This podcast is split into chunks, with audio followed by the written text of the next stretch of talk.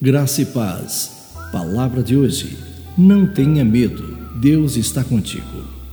Eu pedi a ajuda do Senhor e ele me respondeu. Ele me livrou de todos os meus medos. Salmos, capítulo 34, verso 4. Olha, o medo se infiltra no nosso coração sem permissão. Ele pinta um quadro de desamparo e desesperança, rouba a nossa paz e a nossa concentração. Qual é o meu temor? Qual é o seu temor? Será que nós estamos preocupados com a segurança de nossa família ou a saúde dos nossos filhos?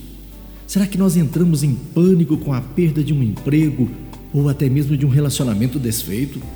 O medo demonstra as nossas preocupações interiores e revela um coração que às vezes acha difícil confiar.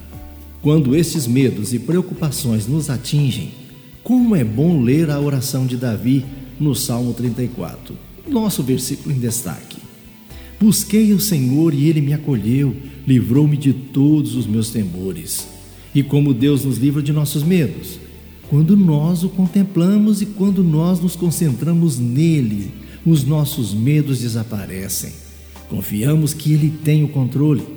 E na sequência, Davi menciona um tipo diferente de temor não aquele que paralisa, mas um profundo respeito e admiração por aquele que nos rodeia e nos livra.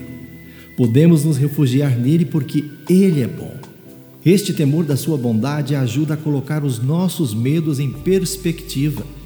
Quando nos lembramos de quem é Deus e do quanto ele nos ama, nós podemos descansar em sua paz, pois nada falta aos que o temem, é o que concluiu Davi.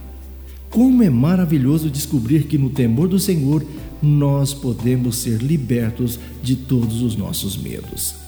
Lembre-se, quando a ansiedade e o temor lhe cercar, peça a Deus para livrá-lo de todos os seus medos.